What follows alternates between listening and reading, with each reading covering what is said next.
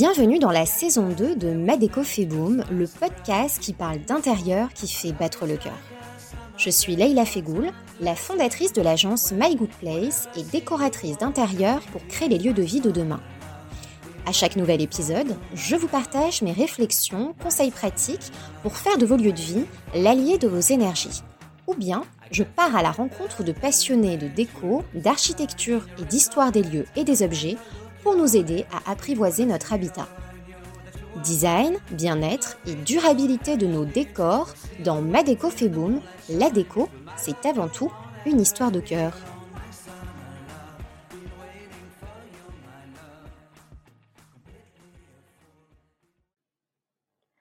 Aujourd'hui, mon invité est une spécialiste de la conception de l'habitat passif et durable au service du plein potentiel de ses habitants dans leur cadre de vie personnel et professionnel. Architecte de formation, elle s'est spécialisée dans l'architecture d'intérieur qu'elle pratique depuis plus de 15 ans et dans le feng shui occidental. Elle est aussi la créatrice du programme de formation Mon Habitat Conscient, un accompagnement qui remet de la conscience et le vivant au cœur des projets bâtis. Je suis ravie d'accueillir dans le podcast Madeco Boom Hélène Nicoden. Bonjour Hélène. Bonjour Leïla, très heureuse d'être avec toi. Alors on va rentrer directement dans le vif du sujet. Et puis pour commencer, j'ai envie de te demander qu'est-ce que l'architecture consciente? Ah, L'architecture consciente, c'est un, mot que j'ai voulu euh, mettre en avant parce que euh, quand on met de la conscience dans nos choix en tant qu'architecte, on peut toucher des domaines euh, très variés. Et au tout début de ma carrière professionnelle, je me suis spécialisée dans tout ce qui était bâtiment durable, bâtiment passif, comme tu l'as dit. Et pour moi, c'était déjà ça, prendre conscience que quand on conçoit des espaces, il faut minimiser notre impact sur l'environnement. Et donc, il y avait déjà cette petite part de conscience que j'aimais bien attacher à l'architecture. Et puis, dans un second temps, je me suis formée au Feng Shui, qui est une démarche de, prise de conscience de ce que euh, l'espace bâti a comme impact sur le bien-être de ses occupants. Et donc voilà, la conscience, pour moi, c'était ces deux domaines, c'est l'architecture durable, mais aussi euh, le feng shui qui apporte de la conscience dans euh, le travail des espaces aménagés. Mmh. Peux-tu nous expliquer jusqu'où va ta démarche durable et passive? Quel lien tu fais entre l'architecture consciente, justement, et ce côté durable? Qu'est-ce qui se joue quand tu réalises des projets alors, je travaille essentiellement pour de l'habitation, hein, donc essentiellement pour des particuliers qui veulent rénover leur espace de vie. Et donc, je mets euh, l'accent justement sur ces deux prises de conscience. C'est qu'à partir du moment où on va rénover euh, l'habitation, que ce soit une maison, un appartement, euh, voilà, toute, forme finalement d'habitat, on va mettre l'accent sur justement, tant qu'on fait quelque chose, autant le faire bien, autant pour l'environnement que pour les habitants, parce que les choix des matériaux vont aussi avoir un impact sur leur santé. Et effectivement, cette notion de durabilité, pour moi, était tout à fait euh, euh, une suite logique, en fait, de prendre en compte aussi le bien-être des personnes quand on parle de durabilité, oui, on va parler d'impact sur l'environnement, etc. Mais le bien-être des personnes qui habitent le lieu et la cohabitation avec l'extérieur, l'environnement extérieur, les voisins, ou même voir comment on habite son quartier ou même sa ville, toutes ces dimensions-là, c'est des dimensions feng shui, en fait. C'est vraiment comprendre ce que l'environnement dans lequel on vit a un impact sur notre épanouissement ou finalement sur notre développement personnel. Mmh, mais d'ailleurs, est-ce que tu peux nous en dire un petit peu plus sur, cette notion de feng shui? En quoi, aujourd'hui, elle est pour toi, et pour, les projets que tu mènes, et pour, les futurs habitants des projets que tu mènes, un outil finalement de peut-être même de développement personnel, C'est ça. C'est vraiment un outil de développement personnel, le feng shui. Alors c'est marrant d'associer finalement l'architecture et, et, le développement personnel, qui sont deux choses qui a priori ne sont pas associées, mais euh, voilà, dans mon parcours, c'est quelque chose qui m'a appelé. Euh, je me suis intéressée en fait au feng shui à l'arrivée de mes enfants. Euh, on avait eu deux ans pour aménager leur chambre parce qu'on les a attendus par adoption. Et en fait, la dimension du bien-être dans la décoration ou dans l'aménagement intérieur m'a appelé à ce moment-là. Je me suis dit, a à un moment donné des clés pour comprendre ce que l'architecture, l'aménagement intérieur, la décoration peut apporter à un petit bout qui arrive dans des conditions finalement qui sont pas simples parce qu'il y a eu quand même beaucoup de changements pour lui. Qu'est-ce que je peux faire pour qu'il soit le plus finalement levé dans un cocon Qu'est-ce qu'il y a comme clé pour pouvoir justement travailler sur un espace le plus ressourçant possible.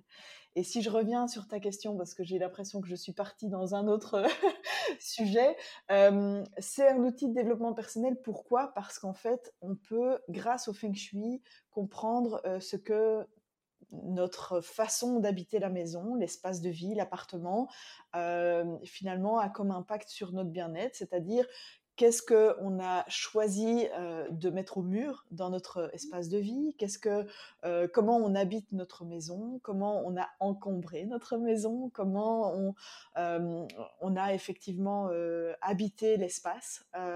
c'est vraiment un outil de décodage qui permet justement de rentrer en contact avec la personne qui habite le lieu de manière plus intime et c'est vrai que les deux volets me semblent très très intéressants. C'est à la fois on prend le temps de connaître les personnes, en tout cas les clients avec qui je, je travaille. C'est vraiment une prise de connaissance à la fois d'eux-mêmes, donc il y a une connaissance de soi qui est importante. On prend le temps de mettre sur papier ce qu'on veut vivre dans notre habitat dans tous les sens du terme, euh, comment on se voit dans 10 ans dans cette habitation, comment on se voit dans 15 ans?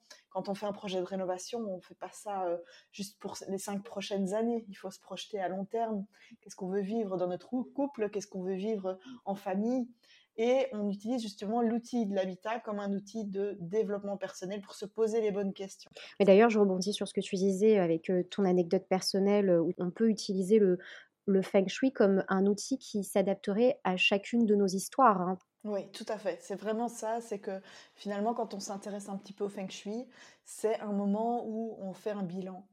C'est euh, un peu comme quand on met un premier pas dans le développement personnel où euh, effectivement on fait un bilan sur nos différents domaines de vie. En fait, c'est pas mal parce que c'est le moment de partir d'une page blanche et de se dire, OK, aujourd'hui j'ai envie de travailler sur euh, l'harmonie générale de mon espace habité, mais aussi mon harmonie intérieure. C'est aussi euh, travailler justement ma prise de conscience euh, sur n'importe quel domaine de vie. Hein. C'est ça qui est intéressant, c'est que ça va dans tous les sens. On parle du couple, on parle de notre rapport à notre vitalité, on parle d'abondance au sens large, on parle de notre façon de euh, notre force intérieure, mais aussi qu'est-ce qu'on renvoie à l'extérieur, quelle est notre mission de vie. Il y a plein de thématiques qui sont très très vastes. Et en fait, ces questionnements, en fait, on les fait en amont d'un projet. Et souvent, euh, quand je fais euh, quand je donne à mes clients ce type de questionnaire, ils me disent tiens, c'est étonnant qu'on parle de ça alors qu'on va se lancer dans un projet finalement de rénovation. Mais en fait, c'est une super bonne étape au départ pour justement mettre sur papier des thématiques qui euh, vont être finalement abordées au fur et à mesure du projet, mais qu'on on n'aurait pas forcément abordé avec un architecte traditionnel, je dirais.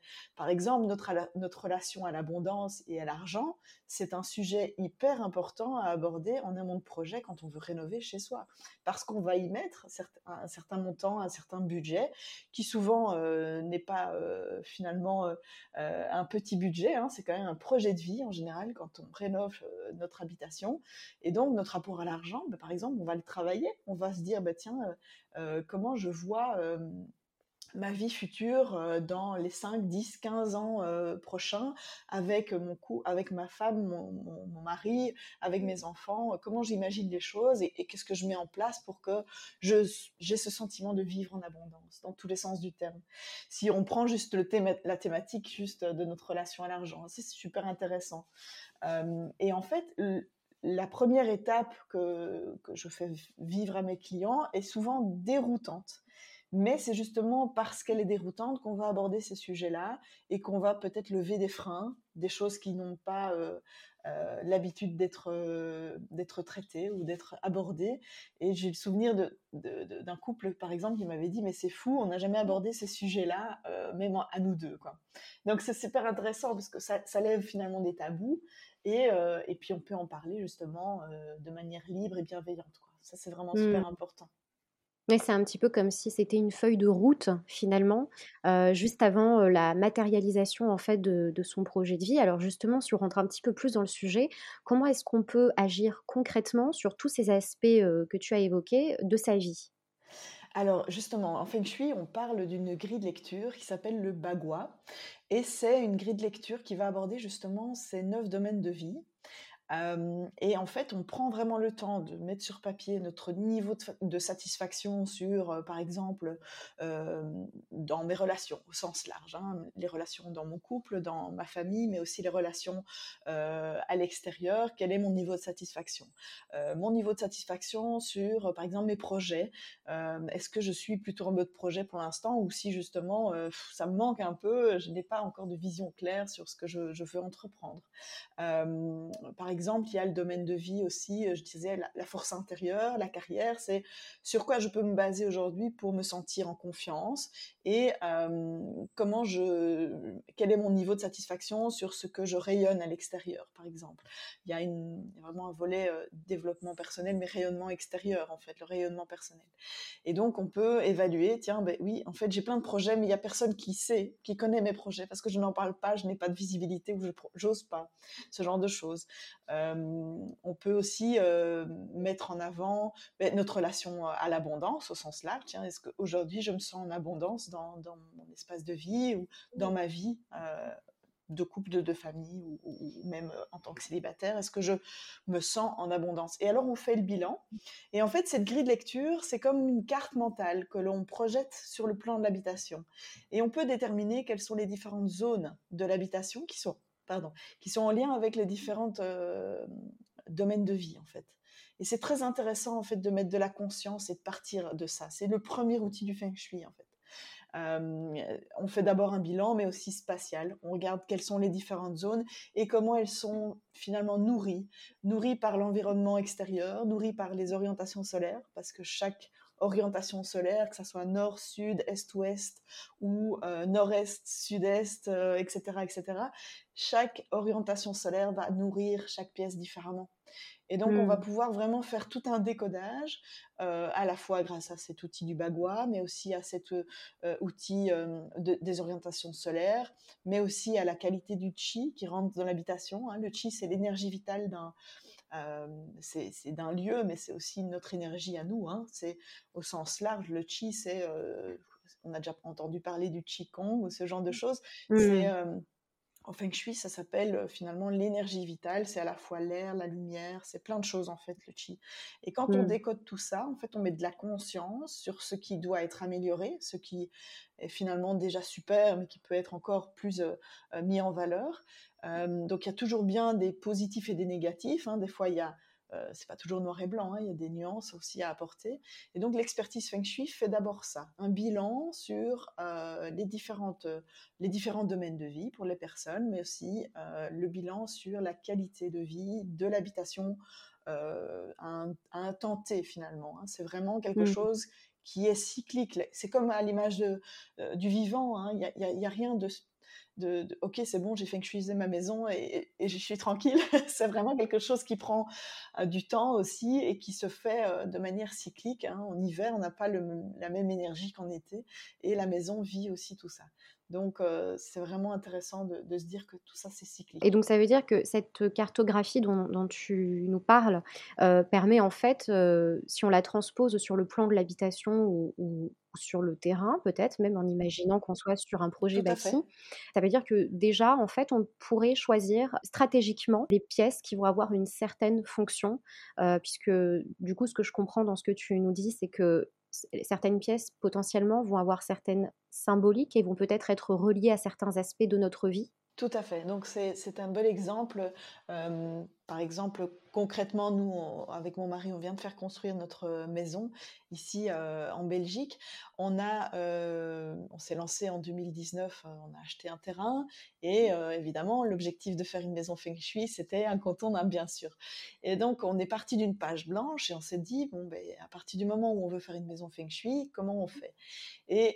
Vraiment, petit à petit, avec mon mari, j'ai eu beaucoup d'échanges. On est tous les deux architectes, donc c'était intéressant de, mêler les différentes compétences. C'était très complémentaire.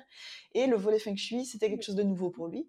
Et donc, au fur et à mesure, il y avait vraiment un apprentissage qui s'est euh, transmis et inversement, euh, voilà, on s'est nourri mutuellement. Mais les questions, c'était comment on peut faire pour que euh, dans notre zone relation, par exemple, notre, zone amour, eh ben, où est-ce qu'on va mettre finalement, euh, euh, quel type de pièce on va mettre? Ben, D'office, qu'on va mettre notre chambre. enfin, voilà, il y a mmh. des choses qui sont un peu euh, bateau presque, mais cohérent. Enfin, c'est assez simple en fait. Hein. Cette, cette grille de lecture, c'est presque de la neuroarchitecture. C'est du mélange en fait entre de la, neuroscience et de l'architecture. Parce qu'en fait, cette grille, si on regarde tout simplement ces, neuf zones et ce, ce bagua, par exemple, le passé est à gauche et le futur est à droite. Et en fait, quand on se souvient de quelque chose, notre, euh, on a tendance à regarder en haut à gauche quand on cherche un souvenir, par exemple. Mais quand on se projette dans l'avenir, on regarde en haut à droite. Donc en fait, c'est une grille, c'est comme je disais, une carte mentale qui est vraiment faite pour qu'on puisse euh, euh, de la façon dont on rentre dans l'habitation, il y a certaines zones qui naturellement sont projetées vers l'avenir ou certaines zones qui sont euh, finalement euh, liées à notre passif, à notre, à notre héritage, etc. Et donc je disais, la zone relation, on va mettre notre espace de vie, mais nous, on a par exemple choisi de mettre notre bureau aussi en zone relation. Et mon bureau est en dessous de la chambre et c'est parce que vraiment, cette notion finalement de, de, travail, aujourd'hui, moi, je ne la prends pas comme un travail, j'ai l'impression d'œuvrer, je, je, suis passionnée par ce que je fais. Et donc, pour moi, c'est lié effectivement euh, aux autres, euh, on est en relation avec d'autres. Et donc, pour moi, l'architecture, c'est aussi cette, euh, cette dimension de se dire, ben voilà, mon bureau, c'est aussi l'ouverture vers l'extérieur, vers les relations, vers les, mes relations clients que je veux être les, plus... on va dire, enrichissantes. Quoi. Donc en fait, on peut se dire, en fonction de chaque symbolique de chaque pièce, euh, mais tiens, en fait, euh, je voudrais bien que ma salle de bain soit, par exemple, en zone vitalité. C'est logique, enfin, c'est cohérent. La cuisine en zone vitalité, c'est logique aussi. Cette cuisine, c'est la symbolique finalement du, foyer, comment on prend soin de son foyer, mais aussi la façon dont on se nourrit et, la salle de bain, par exemple, qui est souvent superposée à la cuisine hein, pour une question de technique, pourrait être dans la même zone, par exemple, à l'étage, et qui est justement la symbolique du soin de soi, le soin de soi, mais par rapport à son corps. Et donc, c'est logique de la, de la, mettre en zone vitalité. Mmh. Donc, il y a des corrélations comme ça entre à la fois le fameux bagua qu'on disait tout à l'heure, hein, la grille de lecture avec les différentes zones, et à la fois les symboliques qui se trouve finalement sous-jacente à chaque fonction de chaque pièce. Euh, le hall d'entrée, par exemple, ben, c'est le rayonnement personnel, c'est la première euh, poignée de main, c'est la première chose qu'on montre à l'extérieur finalement. Mmh. Euh, est-ce qu'on soigne ce hall d'entrée ou justement ben, c'est quelque chose de peu sombre, pas très accueillant, euh, qui est un peu sombre et, encombré. Euh, ou à l'inverse, justement, c'est un endroit très lumineux qui est orienté plein sud. Enfin voilà, il y a plein de paramètres comme ça qui peuvent euh, nourrir vraiment les réflexions. Mmh. Quand on construit, génial. Si c'est de la construction, on part d'une page blanche, mais même en rénovation, on peut déjà faire beaucoup, beaucoup de choses pour améliorer les choses sans forcément partir d'une page blanche. Hein. Donc ça, ça, ça s'adapte à la fois à la construction, mais aussi à la rénovation sans Mmh, non, mais c'est très intéressant ce que tu dis là, parce que du coup, moi, ça me fait penser aussi, j'imagine, alors si on reprend par exemple l'exemple de la chambre à coucher, voilà, donc le, côté privé, relationnel, intime, etc. quels sont les ingrédients naturels, c'est-à-dire je parle en termes de géographie par rapport à la position du soleil, par exemple, quelles seraient finalement les conditions, entre guillemets, idéales pour installer une chambre à coucher, pour s'y sentir bien. Est-ce qu'il y a des orientations préférables? Est-ce qu'il y a des, espèces de règles, entre guillemets, de base, qui bien sûr sont, j'en suis sûre, adaptables en fonction des, personnes et des histoires de chacun, mais est-ce qu'il y aurait des, règles? Donc effectivement, comme on disait tout à l'heure, le feng shui, c'est quelque chose qui est très adapté à la personne, hein, ou au couple, ou à la famille. Euh, parce qu'un feng shui ne sera pas le même que quelqu'un d'autre. Donc c'est très important de nuancer les conseils, euh, les tips en général. J'ai un peu du mal avec les, trucs et astuces parce qu'en fait, d'une personne à l'autre, ça sera différent. Mmh.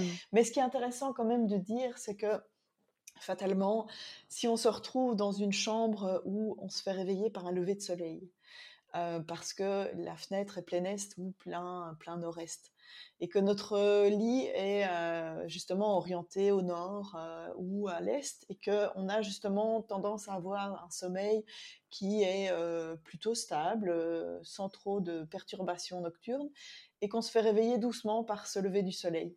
Alors c'est optimal pour beaucoup de monde. Mmh. Hein. Donc, effectivement, on combine à la fois une belle orientation solaire, à la fois une belle orientation au niveau de la tête de lit, et puis effectivement, euh, nous, par exemple, dans notre euh, nouvelle habitation, on a à la fois une fenêtre qui, qui, est orientée nord-est, et donc on, a le, soleil qui rentre le matin, mais on est très heureux parce que le soir, on profite d'un coucher de soleil en été mmh. qui est génial, euh, parce que le soir, on, peut discuter à deux dans notre lit et on profite du coucher de soleil magnifique sur la forêt. Donc en fait, ça dépend de plein de choses. Il y a la vue, il y a l'orientation, il y a le caractère de chacun et le, qualité de sommeil. par exemple, moi, j'ai des sommeils très profonds et j'ai besoin d'aide pour pouvoir me réveiller le matin. Et donc, effectivement, une orientation est m'aidera plus qu'une orientation nord, parce qu'une orientation nord, c'est finalement quelque chose de très très stable. Il y a beaucoup moins d'énergie, il y a beaucoup, enfin, c'est vraiment à l'image de la course du soleil. Hein. Et tandis qu'à l'est, ben voilà, cette énergie de lever de soleil va me donner une, une aide supplémentaire pour pouvoir justement me mettre en action et mettre mon corps euh, en, action le matin. Euh, ça dépend vraiment du caractère de chacun et même des enfants. Euh, je vois bien, ma, grande fille est une, une lève-tôt et en un quart de seconde, elle a le pied par terre et puis euh, sa journée commence avec le smile et, une dynamique de dingue. Et puis mon fils, par contre, est un petit euh, diesel le matin, un peu comme moi, et donc il prend beaucoup plus de temps pour se réveiller, etc. Et en fait, on a testé, c'est drôle. Moi, j'ai vraiment voulu jouer du feng shui avec eux pour voir si intuitivement ils ne le faisaient pas eux-mêmes. Et c'est marrant parce que lui, à l'inverse, il a orienté sa tête de lit au sud. Hmm. Et donc, en fait, depuis qu'il a fait ça, c'est drôle, mais je trouve que les matins sont moins rudes pour lui. Et donc, il y a vraiment des... Il faut vraiment nuancer les choses. C'est qu'un feng shui euh, est vraiment lié à la personne, au caractère, mais aussi à la constitution de la personne. Et euh, si je peux faire un parallèle avec euh, justement le, le Vastu Shastra, qui est l'ancêtre du Feng Shui, mais qui vient d'Inde. C'est super intéressant parce que ces deux pratiques se, complètent hein, d'une puissance de fou. Euh, ça m'a aussi très très fort appelé parce qu'en fait, en Vastu Shastra, on parle de constitution. Et euh, c'est un peu le lien avec l'Ayurveda. Je ne sais pas si tu as déjà entendu parler de ça. Donc l'Ayurveda, c'est vraiment la médecine traditionnelle euh, qui vient d'Inde. Euh, c'est un peu lié à la médecine traditionnelle chinoise, mais c'est un peu différent. Et en fait, chaque personne a une constitution qu'on reçoit à la naissance hmm. et qui suivre tout le long de notre vie et que si on comprend quels sont les différents paramètres qui fait que on a tendance à s'alimenter de telle manière, on a tendance à être attiré par tel sport, on a tendance à euh, aimer voir beaucoup de monde ou à l'inverse euh, justement à être plus euh, besoin d'introspection.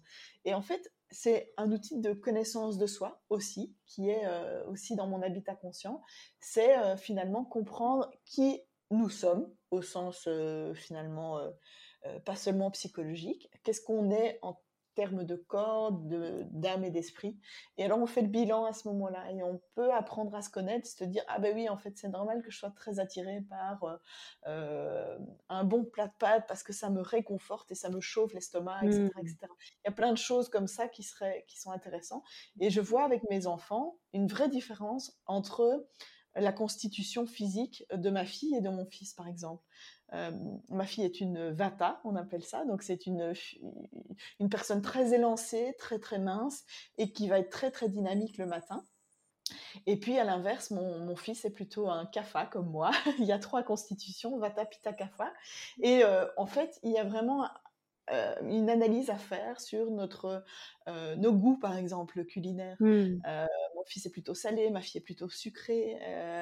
Il y a plein de choses comme ça. Et puis, quand on décode un peu, on se dit ah tiens, voilà, on a tendance à avoir envie de tel aliment ou envie de faire tel sport. Et puis après, on peut s'adapter justement de se dire ah ben, en fait, c'est normal que j'aime la piscine parce que si j'analyse ça et ça et ça, voilà, en fait, c'est un sport qui m'est, qui, tout à fait euh, euh, adapté parce que euh, l'énergie de l'eau me nourrit, etc., etc. Par exemple, mmh.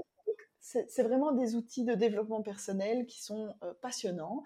Et finalement, le feng shui, le vastu shastra, tous ces, toutes ces pratiques, c'est vraiment un prétexte de connaissance de soi et d'utilisation finalement du projet d'architecture ou de rénovation, d'aménagement intérieur. C'est le prétexte pour se poser les bonnes questions et après faire un projet finalement conscient.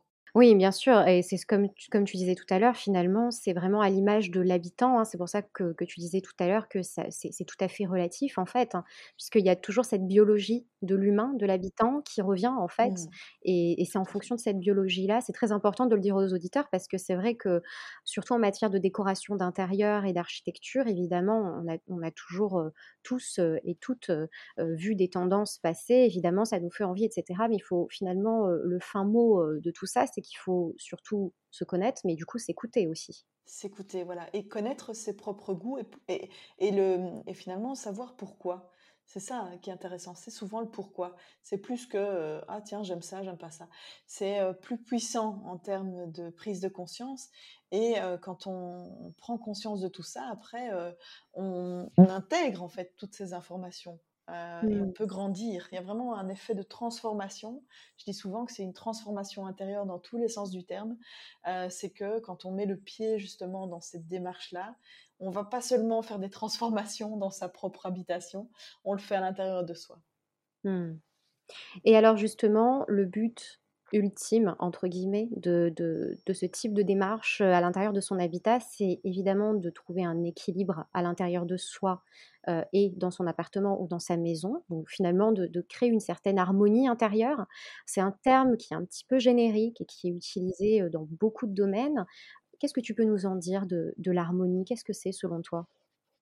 Alors, c'est un mot qui est, que j'ai pas toujours assumé parce qu'au départ, heu, ça me semblait, heu, inaccessible.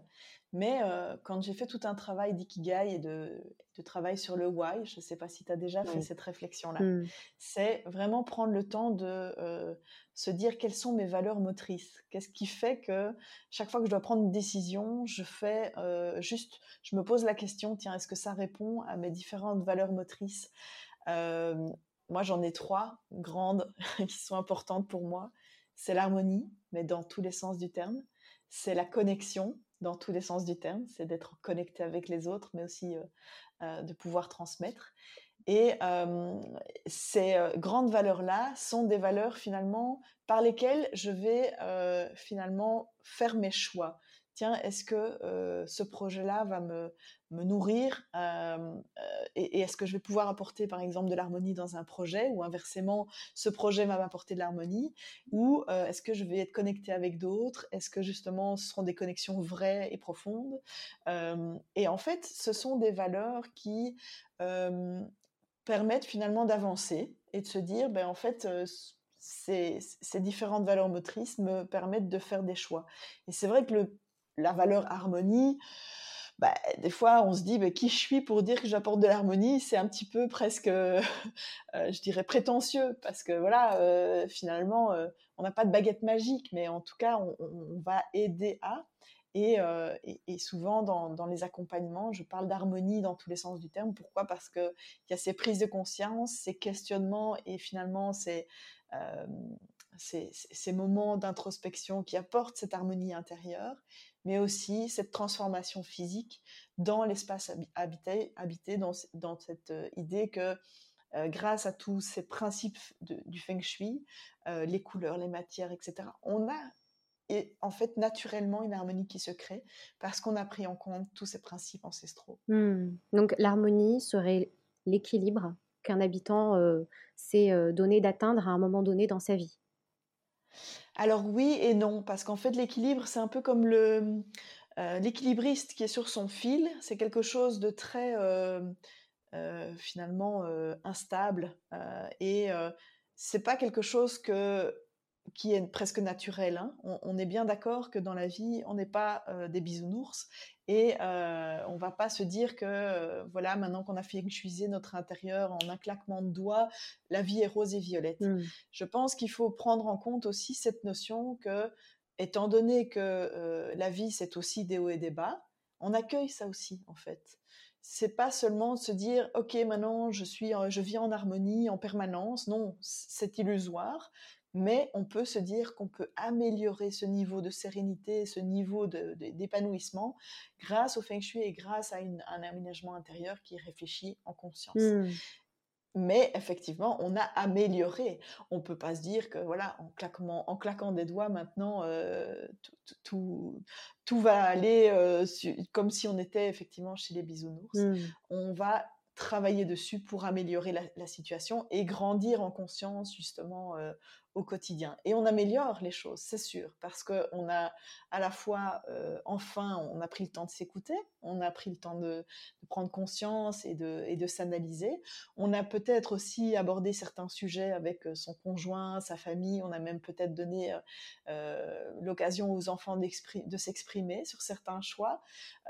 et donc on renforce en fait les liens par ces prises de conscience, ces questionnements, ces, discussions vraies finalement, où on se dit, ben, on parle de choses fortes finalement, qu'est-ce qu'on veut vivre dans notre maison d'ici 5, 10 ans, 15 ans, et on se pose des questions pour justement améliorer notre état d'être et, et, finalement se lancer dans un projet en étant fort aussi, parce que c'est c'est une épreuve en fait de rénover son espace de vie, de, quand on se lance dans des gros travaux, euh, il faut, il faut être costaud aussi. C'est important justement d'avoir préparé le terrain. Oui, dans tous les sens du terme. Et puis surtout qu'il y a vraiment des cas où on va rénover, il y a parfois cet entre-deux dans lequel euh, on peut se retrouver, où, on vit même dans les lieux qu'on est en train de rénover. Et il faut réussir à, à trouver euh, voilà cet équilibre aussi euh, entre cette transition en fait qu'on est en train de passer jusqu'au jour qui n'est pas, mmh confortable effectivement et qui est qui est pas toujours facile à vivre dans l'attente finalement de, de quelque chose qui sera enfin terminé et où on pourra mmh. pleinement s'approprier les lieux. Et d'ailleurs, je rebondis sur ce que tu disais tout à l'heure qui m'a beaucoup parlé. Euh, effectivement, ce n'est pas du tout euh, en claquant des doigts qu'on voilà, qu'on s'imagine qu'en faisant euh, du feng shui dans sa maison, peut-être tout va changer, on améliore, mais surtout, ce que j'entends dans ce que tu dis, c'est que notre habitation dont on a utilisé le feng shui devient un soutien, justement, dans ces moments qui sont à la fois faciles et moins faciles. C'est ça, c'est un soutien, euh, c'est un support, vraiment. Je dis souvent que le feng shui est un prétexte de développement personnel et c'est une porte d'entrée en utilisant l'habitat comme euh, finalement euh, support à notre épanouissement. C'est pleinement ça. C'est de se dire que voilà, quand on prend conscience, par exemple, dans, dans le programme Mon Habitat Conscient, en fait, il y a, dans le troisième module, on parle de troisième module, c'est libérer, donc dans tous les sens du terme. On va travailler justement sur le fait de euh, libérer l'espace pour rendre plus minimaliste euh, les choses, mais on va aussi travailler sur son propre encombrement mental et on va euh, apprendre ce que c'est la méditation, par exemple. Mmh. La méditation, c'est une porte d'entrée incroyable justement sur le fait d'apprendre à se poser et à calmer le mental qui est par définition un petit hamster qui roule et qui roule non-stop parce que le train des pensées est là. Mais quand on rentre au quotidien dans de la méditation, justement, ça devient un support pour améliorer son état de sérénité quotidien. Mmh. Et en fait, pour donner un petit exemple, moi j'ai décidé effectivement de me créer un espace pour ça dans mon espace de vie. Et en fait, mon coussin, entre guillemets, m'appelle régulièrement parce que je le vois, il fait partie de mon espace de vie. Il est intégré dans le salon, il est devant euh, une vue euh, imprenable sur la forêt, c'est très serein. J'ai euh, une petite bougie qui me rappelle que voilà, je vais poser une intention avant de méditer. C'est un moment en fait qui est un support pour que quotidien je puisse pratiquer euh, cette, euh, finalement cette pratique qui est euh, de pleine conscience, qui permet vraiment de, travailler sur sa sérénité au quotidien. Mmh. Alors nous en discutions toutes les deux en off avant l'enregistrement de cet épisode de podcast et tu parles souvent d'habitat comme une troisième peau de l'être humain. Est-ce que tu peux nous en dire un petit peu plus? Oui, c'est effectivement pour moi une troisième peau. Pourquoi? Parce que effectivement, on habite un corps, à l'image finalement de l'homme de Vitruve de Leonardo da Vinci. On est vraiment inscrit dans un rond et un carré, hein, donc on est symétrique, on est harmonieux, à l'image de la nature. Hein, donc on a été finalement conçu comme un être complètement harmonieux. Et en fait, notre première peau, bah, c'est notre corps, mais notre deuxième peau, c'est nos habits. Et finalement, notre troisième peau, c'est notre habitat. Et c'est intéressant de faire la corrélation finalement avec l'être humain, c'est que la maison, l'appartement ou notre espace de vie est à l'image de notre corps. Et c'est intéressant parce que le feng shui décode tout ça dans le sens où, par exemple, une habitation qui est rectangulaire ou carrée, par exemple, est très structurante. Et en fait, c'est à l'image du corps humain, parce qu'on est inscrit dans un carré et un cercle. Mmh. par contre, si on habite une maison qui a un plan très déconstruit, très très compliqué, avec plein d'extensions et plein de, de vides, de redans, etc., on va avoir du mal à habiter cet espace-là. Parce que ce sera justement finalement pas à l'image de la nature, ça va être très compliqué. Et donc, habiter un espace comme celui-là, j'ai fait à l'époque une expertise sur un appartement qui était vraiment presque déstructuré comme ça. Et les habitants n'y sont pas restés longtemps parce qu'il y avait justement cette prise de conscience que c'était tellement compliqué à vivre que ça ne pouvait pas être fluide, ça pouvait pas être quelque chose, ça pouvait pas être un appartement qui serait une bonne base feng shui, on va dire. et en fait, c'est vraiment une question aussi d'ergonomie fatalement, quand on, quand on habite un espace, il faut que tout soit bien dimensionné pour que ça soit fluide au quotidien. Mmh. On ne va pas cuisiner facilement sur une cuisine qui est à 80 cm de hauteur.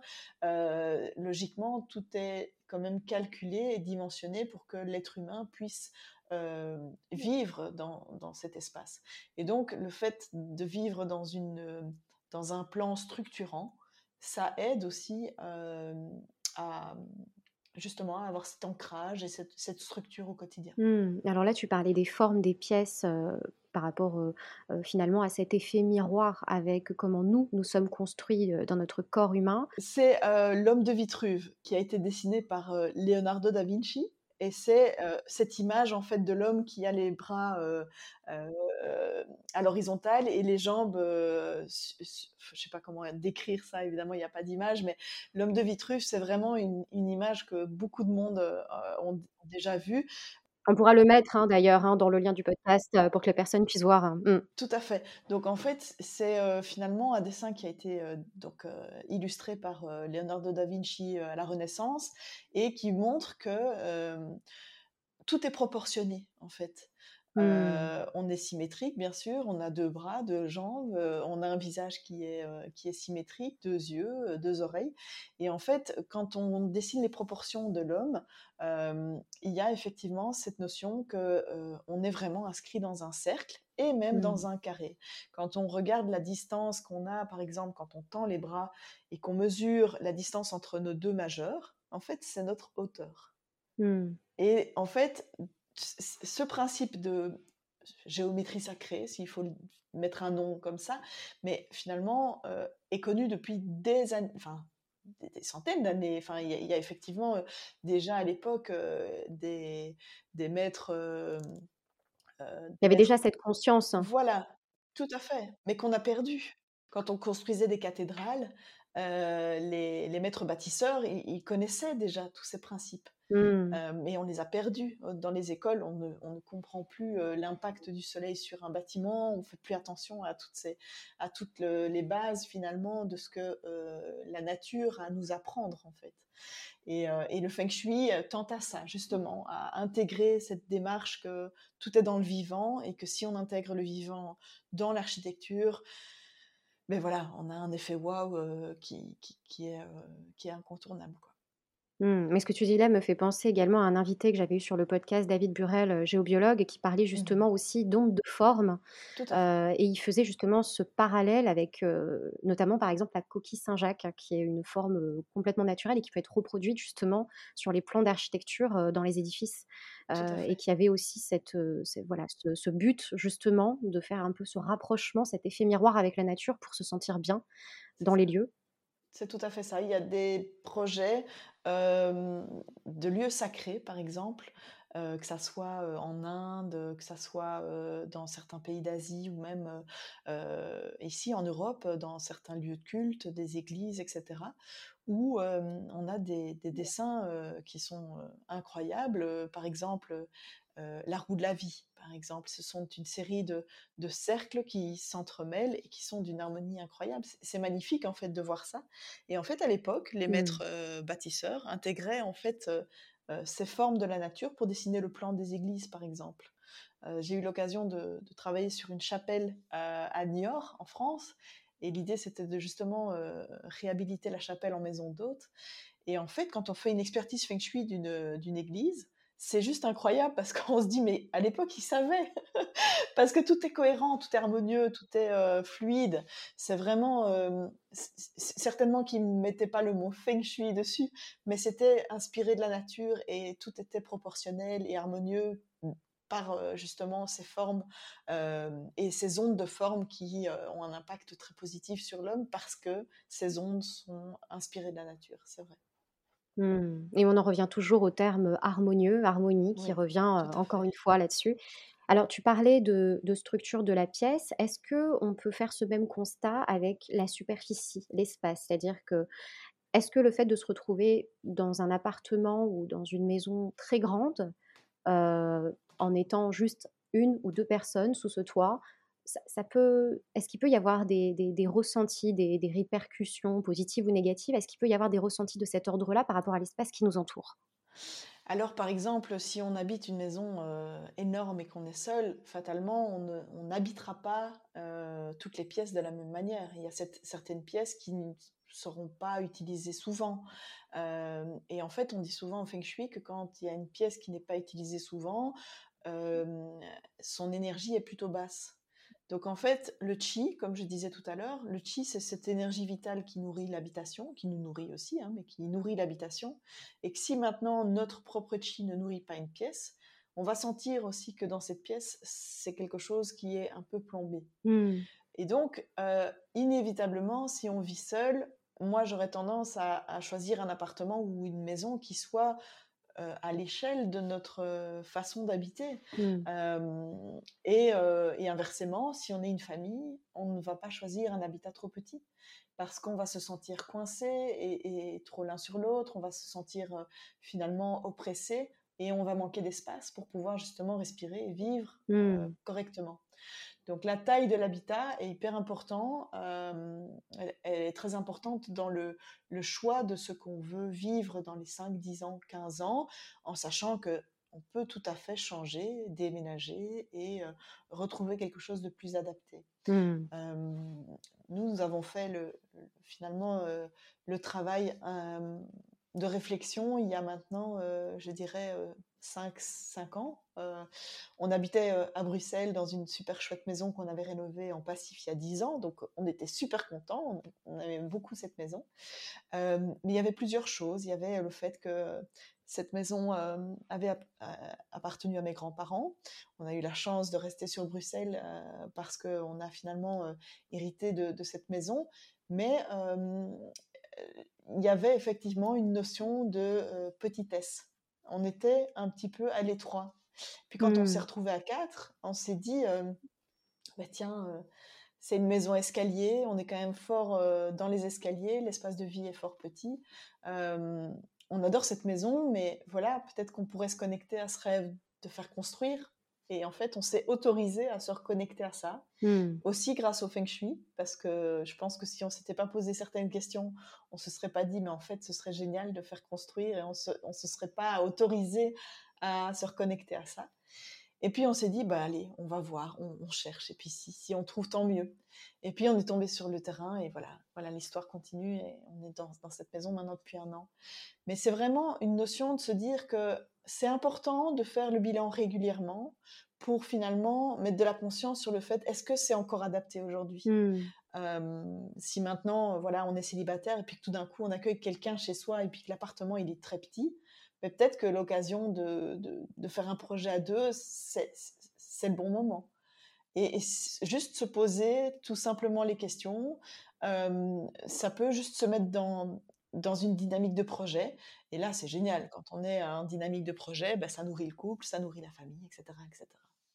Oui, ce que tu me dis me fait penser un petit peu aux différents projets qu'on peut tous avoir, hein, heu, je veux dire, ça peut être un couple qui envisage un jour ou un autre, de faire un enfant. Ça peut être, heu heu, voilà, un couple peut-être de retraités qui envisage peut-être, de créer une maison d'hôte avec des chambres. Heu, disons qu'à un instant T, on peut être dans une situation qui n'est pas encore matérialisée dans les faits, mais le fait de dé désormais commencer à la matérialiser par, heu, l'achat d'une plus grande maison, heu, ou d'un plus grand appartement avec, une chambre en plus qui servira dans notre, dans notre esprit, dans notre futur, qu'on s'est peut-être, heu, imaginé à nous-mêmes. Peut-être que ça peut faciliter et rendre réalistes justo justement nos rêves? Oui, c'est intéressant justement de de peut-être, juste se connecter à ses rêves qui au départ nous semblent trop grands, heu, inaccessibles, genre, heu, mais ça va pas la tête. Parce que c'est important en fait de se mettre, hem, de s'autoriser juste à rêver en fait. Et c'est impressionnant, mais heu, il y a, on va dire, ouais 5 ans de ça, j'ai commencé à m'intéresser, au développement personnel et puis justement, à l'entrepreneuriat. C'était un peu, une première étape et puis après je me suis lancée à mon compte. Je me suis dit: «Mais si je mettais en en forme un tableau d'inspiration sur justement les 9 domaines de vie dont j'ai parlé, qu'est-ce que je veux vivre, heu, dans, hem, heu, mon couple, qu'est-ce que je veux vivre avec mes enfants, qu'est-ce que je veux vivre, par rapport justement à l'abondance? En zone abondance, j'avais collé des photos d'une maison en bois et c'est incroyable, mais la maison qu'on a construite, elle ressemble très, très fort à cette image-là. Parce que simplement, je m'étais dit un jour: «Oh là là, je rêve de vivre dans une maison pareille». Ça pour moi, c'est l'abondance et en fait, c'est fou, mais ce tableau d'inspiration est sous mes yeux au quotidien dans mon bureau et en fait, ça introjecte des informations positives, bien sûr, parce que je les ai choisies à l'époque. Alors, ça suffit pas de mettre des photos devant soi, hein, on est bien d'accord. C'est important d'y mettre une intention et de se dire, ben voilà, ça pour moi, ça me parle parce que si un jour je me mets dans un mode projet, ben voilà, c'est quelque chose qui, euh, qui m'anime. Euh, Mmh. pour te donner un petit exemple, j'ai créé mon habitat conscient au moment du confinement parce qu'il était pour moi urgent en fait de partager tous ces principes euh, à toutes ces familles qui étaient confinées chez elles avec les Mmh. enfants. Il fallait gérer les enfants et l'école à la maison. Enfin, c'était pour moi euh, un sentiment d'urgence qui a fait que voilà, j'ai partagé euh, au départ euh, le, le processus comme ça. Et puis, euh, au fur et à mesure, euh, sont venus à moi des professionnels qui sont intéressés par euh, les dim- la dimension feng shui, bien-être dans l'habitat, etc. Et j'avais émis ce souhait qu'un jour, j'ouvre un groupe. Et en fait, en septembre, il y a un groupe qui se forme. Et c'est vraiment impressionnant parce que la puissance de l'intention, alors ça vient pas toujours assez rapidement, hein. il faut beaucoup de patience et de ténacité, mais voilà, pour moi c'était hyper important de, pouvoir ouvrir un groupe pour justement travailler sur euh, l'intelligence collective et la sororité, euh, pouvoir s'entraider dans cette démarche justement d'apprentissage, de formation, mais aussi de travail sur soi et de travail dans son, son propre espace de vie. Et voilà, et en septembre, euh, on est déjà une petite dizaine euh, et je suis ravie. Les portes s'ouvrent, les inscriptions sont en cours euh, et, je trouve que c'est euh, quelque chose qui, qui, me nourrit de plus en plus parce que j'ai posé ces intentions-là qu'un jour, je pourrais former un, groupe de, de, personnes à ces, à cette, à, ces, ces principes. Mmh, la fameuse visualisation, pour matérialiser, un petit peu ses ses intentions, ses intentions, secrètes ou non secrètes d'ailleurs. Alors justement, pour revenir à ce que tu disais tout à l'heure par rapport aux lieux qui qui ont une certaine structure sécurisante et qui font du bien, à l'habitant, est-ce que ça pourrait être aujourd'hui une piste de réflexion, pertinente dans un processus de guérison, qui peut être, varié, hein? On peut penser à des soins, légers, des soins un petit peu plus, lourds, je pense par exemple à des structures comme les hôpitaux, les EHPAD, peut-être même pourquoi pas les écoles, les crèches. Est-ce qu'on pourrait imaginer que, cette nouvelle façon de voir l'architecture puisse être au service justement de notre santé à nous tous et à notre développement d'ailleurs? Ouais, bien sûr. Et en fait, ce seront, je pense que les personnes fragilisées sont les premières éponges à être les témoins du feng shui. Quand j'ai fini ma formation en feng shui, j'ai fait justement un, projet mémoire, on va dire, sur la crèche de mes enfants. Et, et, en fait, l'idée, c'était d'accompagner justement la directrice et, toute l'équipe pour travailler sur le feng shui de, de la crèche. Et c'est vraiment impressionnant, en fait, comme les enfants en bas âge, les bébés, n'ont aucun a priori et sont des vrais témoins que ça fonctionne. Euh, on n'a pas fait des gros travaux à la crèche, c'était essentiellement de la déco, euh, un travail sur les peintures, sur les aménagements, sur la façon dont justement euh, on, circule dans la crèche, comment hiérarchiser les choses, etc. Donc c'était plus une réflexion globale sur, ben voilà, on va faire une expertise feng shui de l'état euh, existant, comment ça se passe aujourd'hui, quel est l'état finalement des sommeils des enfants dans l'espace euh, dodo, euh, comment ça se passe au niveau des repas, au niveau de la zone créative. voilà, il y avait tout un bilan justement sur comment fonctionnait la crèche. Et puis après, une proposition de mise en place, de changement de peinture, etc. En l'occurrence, cette crèche, tous les murs étaient peints dans des couleurs vives, criardes. Et donc, il y avait un niveau de nervosité chez les enfants euh, très, très marqué. Même dans mmh. les espaces de sommeil, on était dans des, couleurs très, très, très vives. Euh, qui sont pas propices justement au repos ou même à la concentration au moment des repas, etc. Et donc ça, c'est un, cas concret qui a été super intéressant à vivre et on a vu justement sur ces deux années un vrai changement radical sur euh, euh, même l'équipe, la dynamique de l'équipe et le collaboratif qui s'est mis en place parce que justement il y avait des discussions qui avaient été posées et finalement cet apaisement qui s'est ressenti à la fois sur les équipes mais aussi sur les enfants. Et je suis persuadée que ça peut avoir un impact incroyable sur à la fois les hôpitaux, les maisons de repos, etc. Je viens de finir une, une, maison de naissance aussi. Ça a été génial de pouvoir intégrer le feng shui au projet. Pourquoi? Parce que une, une, mère qui, qui, met au monde son enfant, elle a besoin d'avoir chaud. Il faut surtout pas qu'elle ait cette sensation de froid. Donc, on a travaillé sur des couleurs chaudes. Jamais on mettait des couleurs froides. On a travaillé sur des matières justement euh, très rassurantes, comme euh, des couleurs terre, euh, des, du bois. L'objectif, c'était vraiment que quand la, la personne arrive, c'était une maison de naissance à côté d'une maison de mourance. Donc en fait, il y avait deux pôles. Et mmh. finalement, c'était c'est le projet Passage à Bruxelles, c'est assez connu ici en Belgique. Et finalement, on a vraiment voulu que quand on arrive dans ces espaces, on se sente chez soi. Mmh. Et donc tout a été réfléchi pour euh, finalement être la continuité de la maison dans tous les sens du terme, et que euh, les mères qui donnent naissance se sentent chez elles en ayant toute la structure médicalisée autour et les, soignants autour, et puis que la personne finalement en fin de vie qui arrive là et qui est accompagnée par euh, euh, son conjoint ou quelqu'un de proche puisse se sentir encore chez elle et qu'elle puisse partir en étant la plus apaisée possible. Et donc, tous les principes du Feng Shui ont été intégrés au projet et on a vraiment construit, co-construit avec les sages-femmes mais aussi les aidantes, tous les choix décoratifs pour que ça puisse être le support à, leur travail en fait. Elles, vont œuvrer dans un cadre tout à fait euh, apaisant et, optimal quoi, pour pouvoir justement euh, accompagner. Mmh. Et puis alors tout à l'heure tu parlais des couleurs. Euh, est-ce que tu peux nous parler justement de leur impact sur nos systèmes cognitifs? Est-ce qu'il y a des, des, choses à mmh savoir par rapport à certaines pièces qui vont avoir certaines fonctions? On en entend assez souvent parler voilà, qu'est-ce qu'on devrait savoir dans les grandes lignes, même si une nouvelle fois c'est toujours à tempérer en fonction des, tempéraments et des personnalités, mais est-ce qu'il y a des choses quand même à, savoir?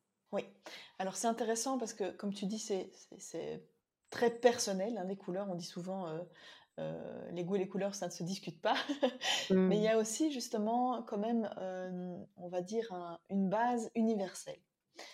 On associe aux couleurs en fait des, euh, des choses et des objets qui euh, sont universels. Le noir, c'est la nuit. Le blanc, c'est la pureté, la neige.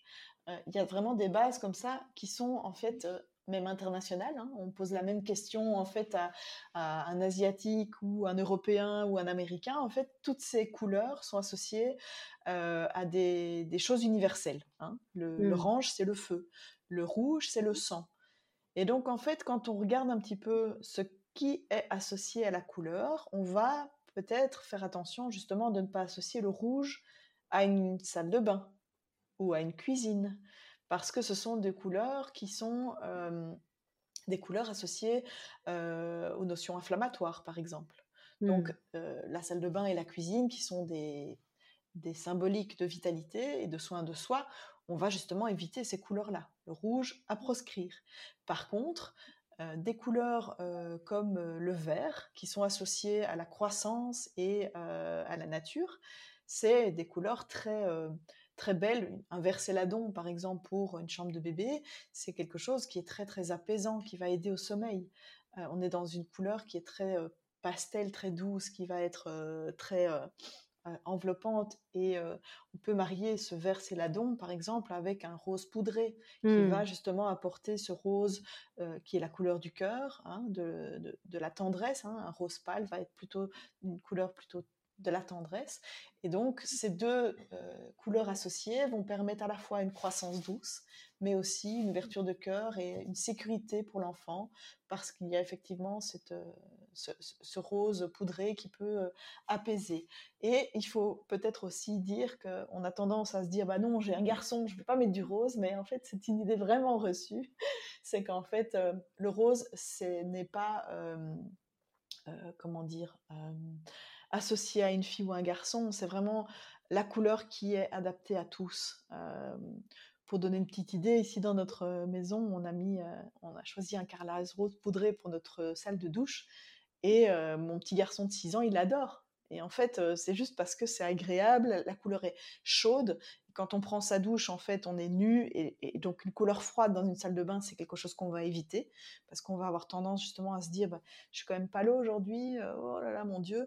Et en fait, le rose, c'est une couleur chaude qui va être enveloppante et qui va nous donner finalement cette, couleur de bienveillance sur soi. Hein, quand on est aussi face à notre propre corps qui vieillit, on pourrait peut-être se dire, ben voilà, un peu de rose dans la vie, ça fait du bien.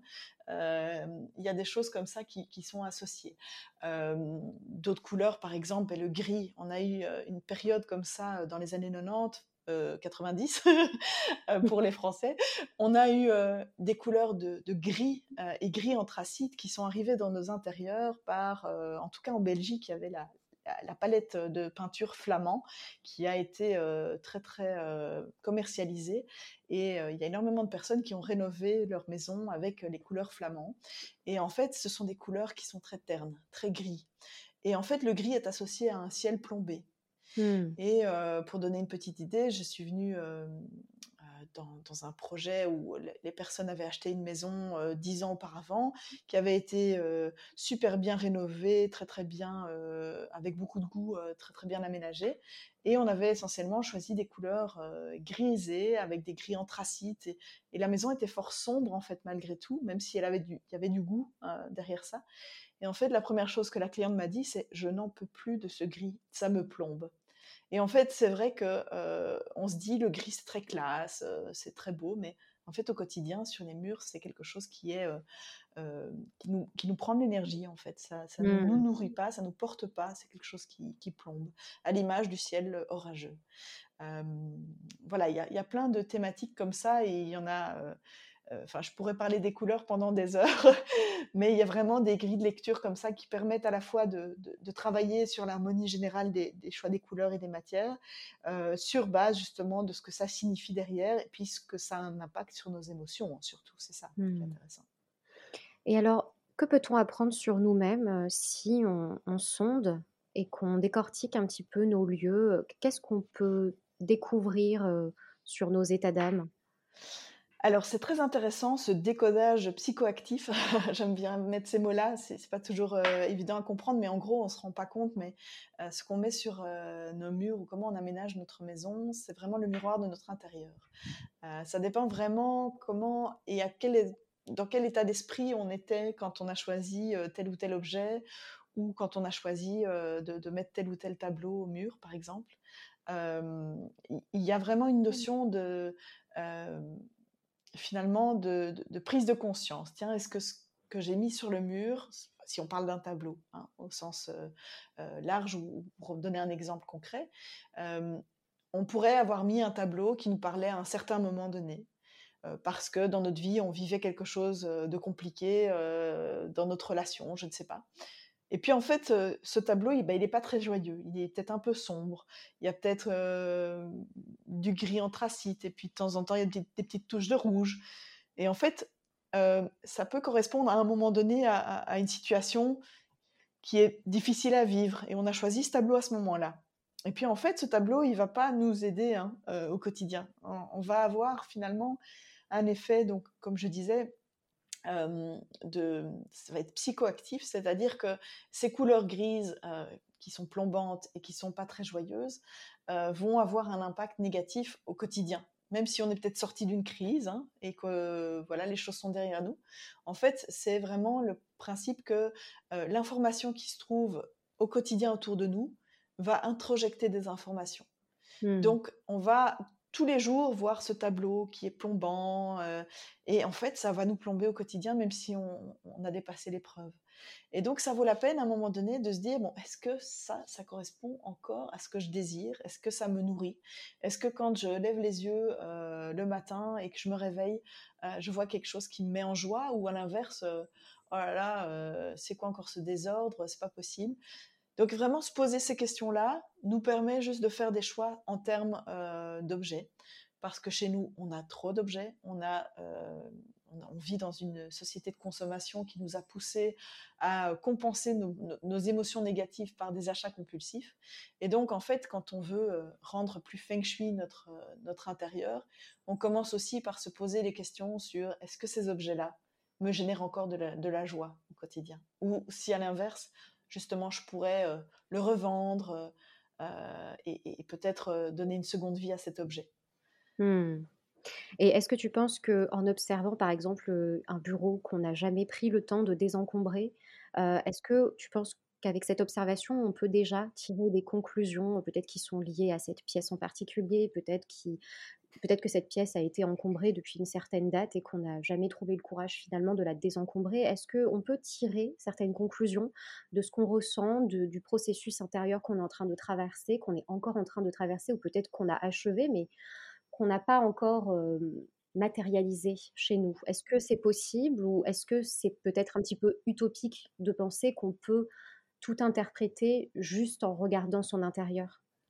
Alors, c'est intéressant parce que le bureau, c'est la symbolique de la vie professionnelle. Donc, c'est effectivement, c'est l'endroit où justement on va œuvrer pour mettre en place, mettre en place ses services, être en connexion avec les autres, œuvrer, etc.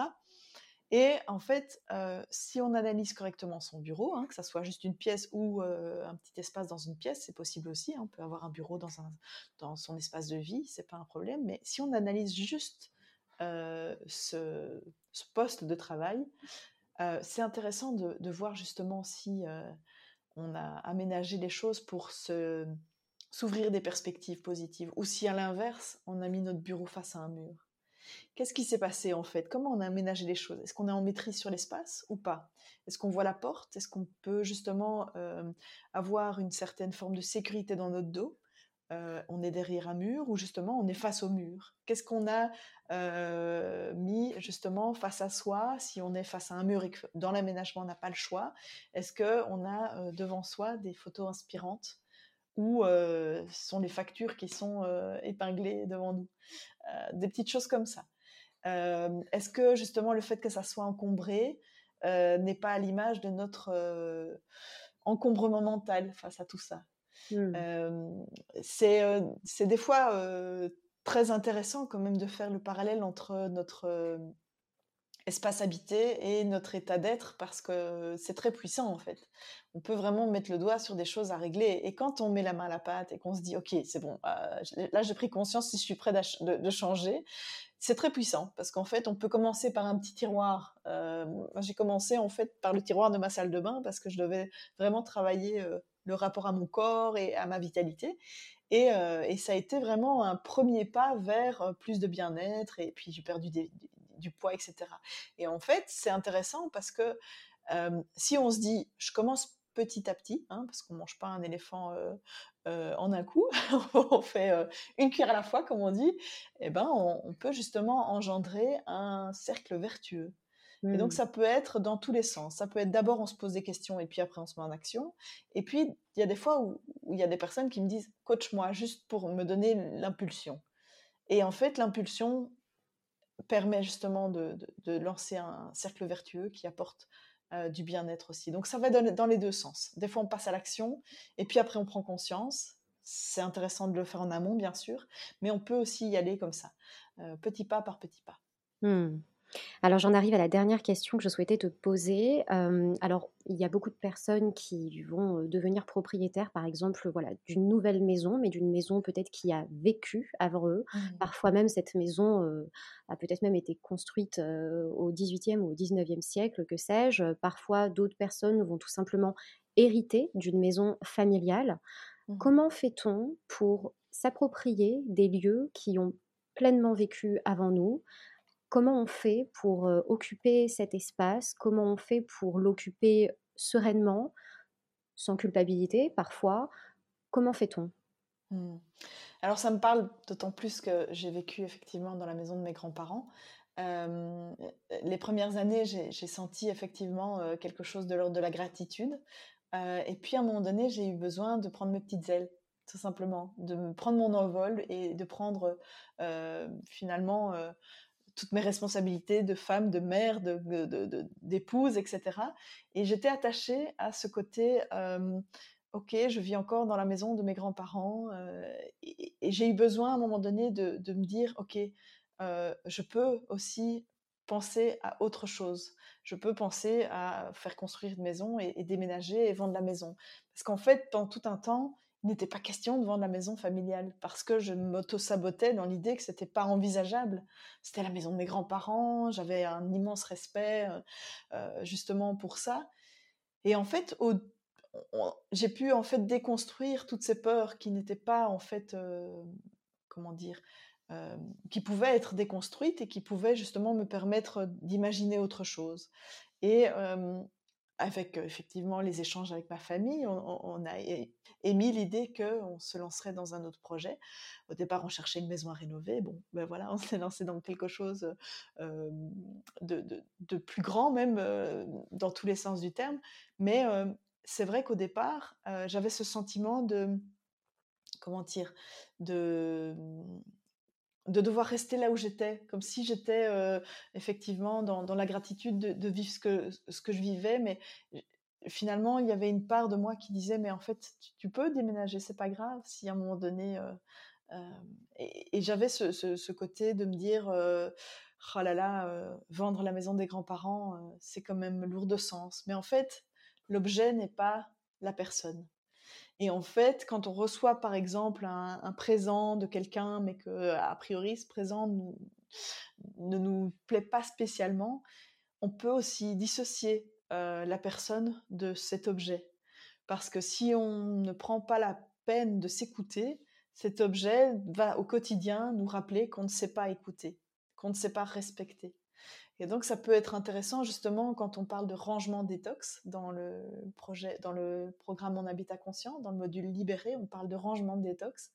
Et eh ben, on prend le temps de se poser la question tiens, est-ce que cet objet, qui est des fois, euh, il y a beaucoup d'objets qui peuvent avoir un, passif et une, une historique euh, assez lourd, est-ce que euh, cet objet me génère encore de l'énergie positive ou à l'inverse me tire vers le bas? Et c'est la même chose justement pour, comme tu disais, euh, le fait d'habiter dans une maison qui a euh, euh, une histoire aussi. On peut aussi prendre le temps avant de rentrer dans l'habitation de faire un nettoyage énergétique et de prendre finalement ce moment de transition pour justement se poser, avoir un moment de méditation dans cette habitation et poser l'intention de ce qui va se passer en fait, tout simplement.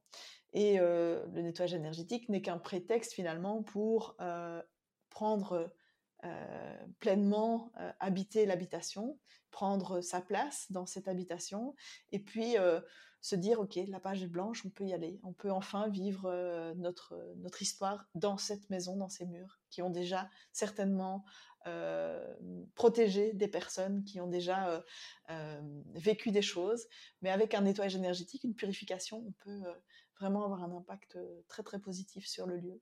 Mmh. Alors Hélène, tu es aussi la créatrice du programme de formation Mon Habitat Conscient, qui est un programme en ligne sur trois mois, je crois. À qui s'adresse ce programme? Est-ce que tu peux nous en dire quelques mots? Oui, tout à fait. Donc en fait, le programme Mon Habitat Conscient, c'est vraiment un programme de trois mois qui permet d'acquérir euh, tous les principes du Feng Shui pour sa propre habitation. Et en fait, elle s'adresse à deux types de profils. Il y a à la fois des personnes qui ont envie d'aménager leur espace de vie, de rénover leur espace de vie et d'intégrer ces principes euh, dans leur projet. Et puis, il y a aussi des professionnels qui viennent à moi parce qu'ils sont intéressés par euh, ces principes-là. Ils ont envie d'intégrer ces principes parce qu'ils vont tester sur leur propre habitation et ils vont pouvoir du coup incarner ces principes au mieux pour pouvoir après les transmettre à leurs clients. Et donc, en fait, on va, euh, enfin, j'ouvre un, groupe en, septembre. Euh, les inscriptions sont, ouvertes et euh, je, suis, je suis ravie. On est déjà une petite dizaine à à, être réunis. Euh, donc effectivement, c'est un profil euh, varié. Il y a des personnes qui sont en projet et puis d'autres qui ont envie de, travailler justement sur ces différentes thématiques, comprendre ce que les couleurs ont comme impact sur les émotions, euh, finalement avoir les clés de l'architecte pour pouvoir justement aménager en conscience des espaces de vie en prenant en compte tous ces principes de neuroarchitecture, d'habitat bien-être, de d'habitat-thérapie aussi. Hein. On dit souvent que c'est ces mots-là qui sont euh, derrière le feng shui pour euh, un peu simplifier les choses. Euh, mais voilà, toutes ces thématiques-là sont abordées et en fait, on, on, donc, euh, on a accès à une plateforme de formation et il y a 60 thématiques qui sont abordées. Alors, c'est de la vidéo, c'est des supports PDF d'inspiration, c'est vraiment un syllabus euh, assez euh, costaud qui permet justement de. C'est presque un livre, hein, donc c'est une centaine de pages avec des inspirations, mais aussi tous les principes feng shui qui sont abordés. Et en, fait, on prend chaque pièce de l'habitation pour justement améliorer chaque pièce en conscience, en prenant le temps de, de, faire un, réel moule bord d'inspiration pour chaque euh, espace euh, euh, dissocié de l'habitation. Et c'est très intéressant. Moi, j'ai fait essentiellement de l'accompagnement personnalisé jusqu'à présent. Et, voilà, le, groupe m'appelle de plus en plus. Et c'est comme ça que, du coup, en septembre, j'en ouvre un. Et on est dans un, montant beaucoup plus démocratisé. Du coup, c'est plus accessible aussi. Et, et, ça me semblait aussi plus écologique pour, pour ce groupe en septembre. Mmh, et puis nous mettrons également le lien dans la description de l'épisode pour que les auditeurs puissent retrouver toutes les informations de ta formation. Une toute dernière question, Hélène, si tu as un conseil à donner à nos auditeurs pour terminer cet épisode, qu'est-ce que ce serait? Alors, un conseil, ben, je pense que pour tout le monde, qu'on soit en projet ou qu'on ne le soit pas et qu'on soit dans son espace de vie et que ça se passe très bien chez soi, c'est toujours intéressant de faire un bilan sur euh, nos différents domaines de vie. Euh, on peut vraiment se prendre euh, un petit 10 minutes. ça prend vraiment pas grand-chose. on prend un carnet et on note sur papier quel, est mon niveau de satisfaction aujourd'hui sur mes huit domaines de vie. Alors si je dois les citer pour donner une petite idée, c'est quel est mon niveau de satisfaction dans mes relations, hein, dans mon couple, dans mes relations extérieures quel est mon niveau de satisfaction dans mes projets et quel est mon niveau de satisfaction vis-à-vis de mes projets enfants, par exemple, parce qu'on met les enfants dans les projets. Quel est mon niveau de satisfaction dans tout ce qui est euh, aide extérieure ou soutien extérieur? Est-ce que j'arrive à demander de l'aide ou est-ce que c'est plutôt difficile pour moi? Je fais tout toute seule quel est mon niveau de satisfaction dans tout ce qui est force intérieure et carrière hein? Est-ce que je peux me reposer justement sur des compétences pour pouvoir avancer dans ma vie professionnelle? Ou est-ce que justement j'ai envie de me former pour améliorer ça et améliorer ma confiance pour pouvoir avancer? Et à l'inverse, justement, est-ce que j'ai une certaine forme de visibilité? Est-ce que je, mon rayonnement personnel est assez clair et est-ce que j'ose justement parler de tout ce que j'entreprends? Il y a aussi la notion de connaissance. Quel, quel, est mon niveau de satisfaction par rapport à mon niveau de connaissance de moi, mais par, par rapport à mon niveau de connaissance au niveau de mes études aussi? C'est aussi ce volet-là. Et puis, il y a encore deux autres domaines de vie qui est, tiens, qu'est-ce que aujourd'hui je peux, quel est mon niveau de satisfaction par rapport à ma santé et ma famille, mais au sens héritage. Est-ce que justement j'ai un bon niveau de vitalité? Euh, ou justement il faut que je reprenne le sport, ou euh, justement euh, est-ce que dans la communication avec ma famille élargie ça se passe bien et, j'ai des très bonnes relations, ou voilà je devrais améliorer ma relation avec mon frère, ma soeur, ma maman, mon papa, et je me donne comme action juste de lui envoyer un petit message ou, de l'appeler. et quel est mon niveau de satisfaction par rapport à l'abondance que je vis aujourd'hui? Est-ce que je me trouve en abondance ou à l'inverse euh, j'ai envie d'améliorer ce domaine de vie-là. Et donc voilà, il y a huit domaines de vie. Euh, on dit qu'il y a un neuvième qui est mon niveau d'équilibre au sens large, c'est le Tao, c'est le centre de l'habitation.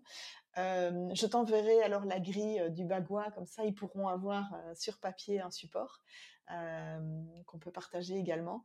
Et donc voilà, ce niveau de vie, ce niveau satisfaction va nous permettre en fait de dessiner une petite fleur de vie. Puis on va se rendre compte si on fait euh, ben voilà, moi, euh, par exemple, au niveau de ma vitalité, pour l'instant, ben, je suis à 3 sur 10. Euh, et ben, on va se rendre compte en dessinant cette petite rose qu'à cet endroit-là, ben, il manque une petite pétale. Quoi. Et donc, on peut dessiner finalement cette fleur de vie qui va permettre justement de se dire, ah ben oui, à cet endroit-là, je vais mettre telle et telle chose en action pour justement travailler sur soi et travailler sur son intérieur dans tous les sens du terme. Si on a envie de travailler un peu sur sa, sur la connaissance de soi, mais on peut peut-être commencer par la méditation avec euh, des petites applis comme ça qui sont tout à fait accessibles. Se dire, bah, je vais méditer juste euh, peut-être euh, cinq minutes le soir avant de m'endormir ou le matin en me, levant. se donner des petites choses comme ça qui peuvent être juste un cercle vertueux vers plus d'harmonie au sens au, quotidien. Mmh. Merci infiniment, Hélène. J'ai été absolument ravie de t'accueillir sur le podcast. C'est vraiment partagé. J'ai passé un très bon moment, Léla. C'était super.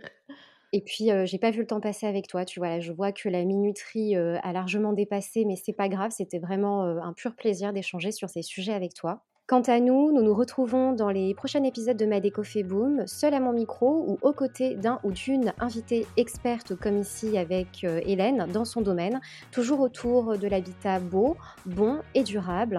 Et pour ne manquer euh, aucun épisode, abonnez-vous au podcast sur votre plateforme d'écoute préférée. Et il ne me reste plus qu'à vous souhaiter de créer un intérieur qui fait battre votre cœur. Merci beaucoup.